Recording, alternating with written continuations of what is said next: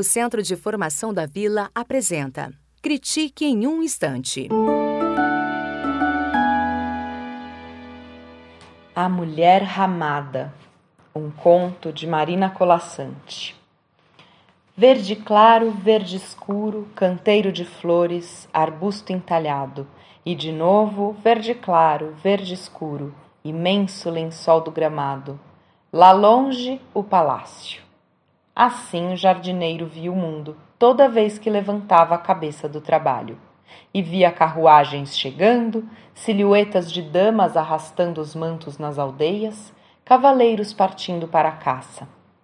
Mas a ele, no canto mais afastado do jardim, que a seus cuidados cabia, ninguém via. Plantando, podando, cuidando do chão, confundia-se quase com suas plantas, mimetizava-se com as estações. E se às vezes, distraído, murmurava sozinho alguma coisa, sua voz não se entrelaçava à música distante que vinha dos salões, mas se deixava ficar por entre as folhas sem que ninguém a viesse colher. Já se fazia grande e frondosa a primeira árvore que havia plantado naquele jardim, quando uma dor de solidão começou a enraizar-se no seu peito. E passados dias e passados meses, só não passando a dor, disse o jardineiro a si mesmo que já era tempo de ter uma companheira. No dia seguinte, trazidas num saco duas belas mudas, o homem escolheu o lugar, ajoelhou-se, cavou cuidadoso a primeira cova, mediu um palmo, cavou a segunda e, com gestos sábios de amor, enterrou as raízes. Ao redor afundou um pouco a terra para que a água de chuva e rega mantivesse sempre molhados os pés de rosa. Foi preciso esperar, mas ele, que há tanto esperava, não tinha pressa e quando os primeiros tênues galhos despontaram, carinhosamente os podou, dispondo-se a esperar novamente até que outra brotação se fizesse mais forte. Durante meses trabalhou conduzindo os ramos de forma a preencher o desenho que só ele sabia, podando os espigões teimosos que escapavam à harmonia exigida. E aos poucos, entre suas mãos, o arbusto foi tomando feitio, fazendo surgir dos pés plantados no gramado duas lindas pernas, depois o ventre, os seios, os gentis braços da mulher que seria sua. Por último, cuidado maior, a cabeça, levemente inclinada para o lado.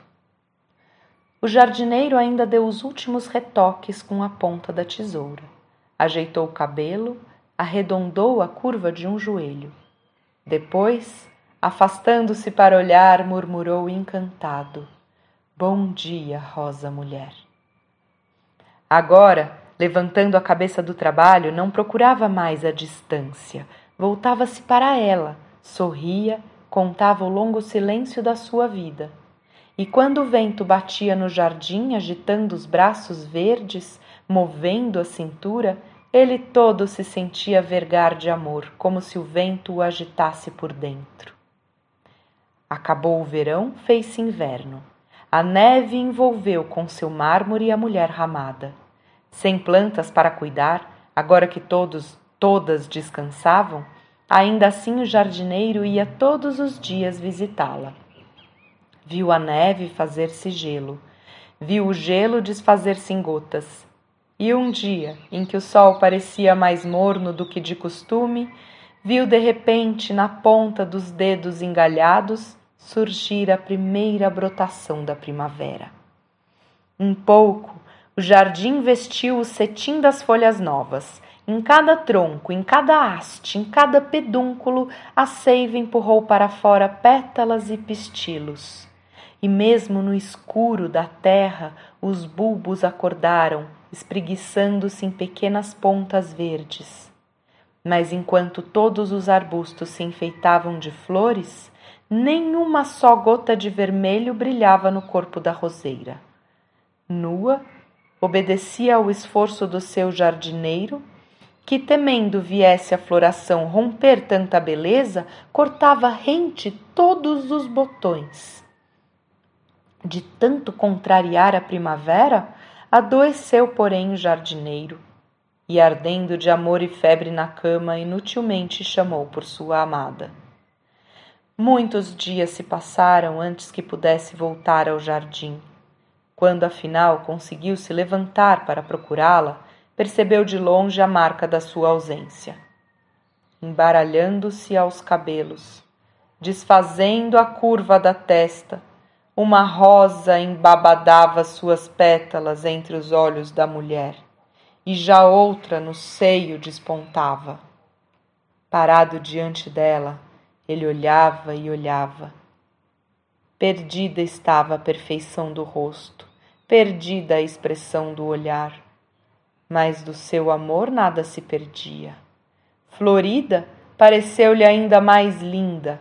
Nunca a rosa mulher fora tão rosa, e seu coração de jardineiro soube que nunca mais teria coragem de podá-la, nem mesmo para mantê-la presa em seu desenho. Então docemente a abraçou, descansando a cabeça no seu ombro, e esperou. E sentindo sua espera, a mulher rosa começou a brotar, lançando galhos, abrindo folhas, envolvendo-o em botões, casulo de flores e perfumes. Ao longe, raras damas surpreenderam-se com o súbito esplendor da roseira. Um cavaleiro reteve seu cavalo. Por um instante pararam, atraídos. Depois voltaram a cabeça e a atenção retomando seus caminhos, sem perceber debaixo das flores o estreito abraço dos amantes. O Centro de Formação da Vila apresentou Critique em um Instante.